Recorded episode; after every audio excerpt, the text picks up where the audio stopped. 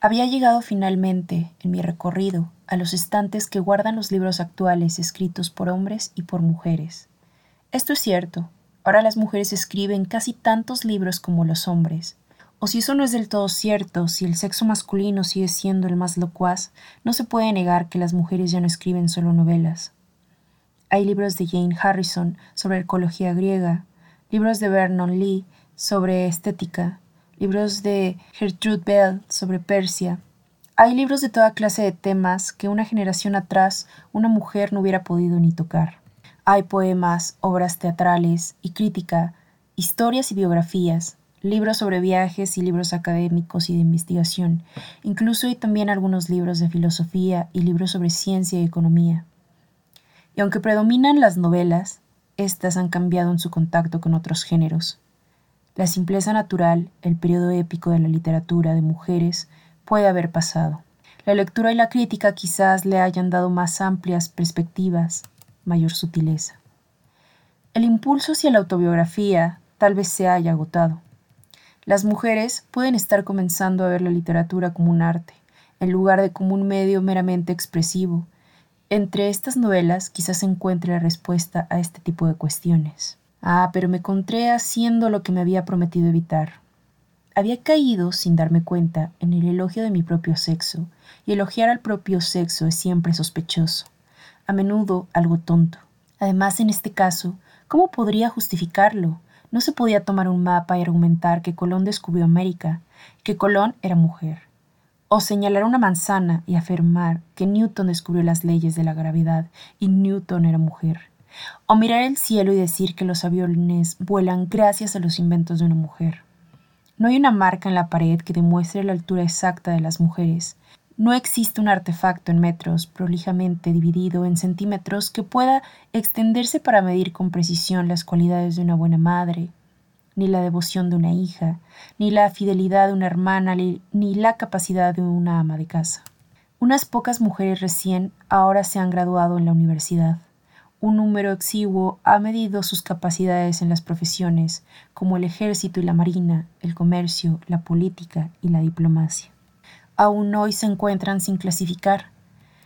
Pero si quisiera aprender todo lo que un ser humano puede decir sobre Sir Howley Boots, por ejemplo, es suficiente con abrir el libro de Burke o el de Ted Brett y sabré que obtuvo este y aquel diploma, que es dueño de una mansión, que tiene un heredero, que fue secretario de un directorio, que representó a Gran Bretaña en Canadá, que recibió un cierto número de diplomas, cargos, medallas y otras distinciones que sus méritos estamparon indeleblemente en él. Solo Dios podría saber más acerca de Sir Howley Cuando en consiguiente elogio algún aspecto de las mujeres, me resulta imposible verificar mis palabras en Whitaker, The Bread o en el calendario universitario. ¿Qué hacer al respecto? Dirigí mi mirada nuevamente hacia la biblioteca. Allí estaban las biografías: Johnson, Goethe, Carley, Stern, Cowper, Shelley, Voltaire, Browning y muchos otros. Comencé a pensar entonces en todos esos grandes hombres que por una u otra razón han admirado a alguien del sexo opuesto. La han buscado, han vivido con ella, han creído en ella, han hecho el amor con ella, han escrito sobre ella, han confiado en ella y han mostrado lo que solo puede describirse como cierta necesidad o dependencia de una mujer. No podría afirmar que todas estas relaciones han sido absolutamente platónicas y Sir William Johnson Hicks probablemente lo negaría. Pero no les haríamos justicia a estos hombres ilustres si insistiéramos en que no han recibido casi nada de estas alianzas, por fuera de contención, elogios y placeres carnales.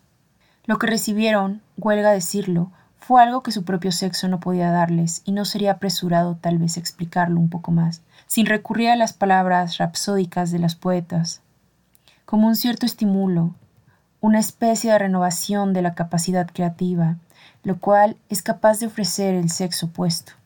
Cada vez que él se asomaba a la habitación de los niños o de la sala de estar, pensé, ahí estaba ella, tal vez con sus hijos, cosiendo un bordado sobre la falda.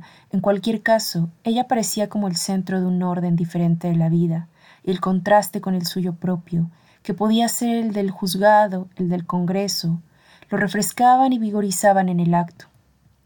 Luego surgía aún en la charla más simple una natural diferencia de opiniones de tales características que hacía que las secas ideas de él se nutrieran nuevamente. Y verla crear en un medio diferente del suyo despabilaría su genio creativo de tal modo que su mente estéril volvería a trabajar. Y pronto encontraría la frase o la escena propicia que le resultaba imposible de imaginar cuando se puso el sombrero para ir a visitarla. Cada Johnson tiene su Terl y se aferra fuertemente a ella por razones como estas. Y cuando Terl se casa con su profesor de música italiana, Johnson medio que enloquece de ira y disgusto, no solo porque extrañara las agradables veladas de Streatham, sino porque será como si la luz de su vida se hubiera apagado. Sin ser el Dr. Johnson, o Goethe, o Carlyle, o Voltaire, uno puede sentir, si bien de una manera muy diferente, que la de estos grandes hombres, la naturaleza de esta compleja situación y el poder de la facultad creativa altamente desarrollada en la mujer, al entrar en la habitación, pero necesitaríamos forzar demasiado los recursos de nuestra lengua, y sería necesario que bandadas completas de palabras atravesaran los aires sin permiso y cobraran vida para que una mujer pudiera articular lo que sucede cuando entra en una habitación. Las habitaciones difieren tanto una de otras, son calmas o tormentosas, abiertas al mar o por el contrario, dan un patio de cárcel, contienen ropa colgada o están vivas con ópalos y sedas. Son duras como el pelaje de un caballo o suaves como las plumas. Es preciso simplemente entrar en un cuarto de cualquier calle para que toda esa fuerza extremadamente compleja de la feminidad le dé a uno de lleno en la cara. ¿Cómo podría ser de otro modo? pues las mujeres han permanecido adentro por tantos millones de años que a esta altura hasta las paredes se han permeado de su fuerza creativa, la cual ha sobrecargado de tal modo los ladrillos y la argamasa, que ahora necesita saltar la pluma y el pincel, los negocios y la política. Pero este poder creativo difiere enormemente del poder creativo de los hombres y debe comprenderse que sería terrible si se desperdiciara o algo lo obstaculizara porque se adquirió gracias a siglos de la más drástica disciplina y no existe nada que pueda tomar su lugar. Qué lamentable sería si las mujeres tuvieran el aspecto de los hombres, porque si dos sexos parecen ser algo bastante inadecuado para este mundo tan vasto y variado, ¿Cómo sobreviviríamos solo con uno? ¿La educación no debería realzar y fortalecer las diferencias en lugar de las similitudes? Pues ya tenemos demasiadas semejanzas tal como estamos, y nada sería mejor para la humanidad que si un explorador volviera con la novedad de que otros sexos observan otros cielos a través de las ramas de otros árboles.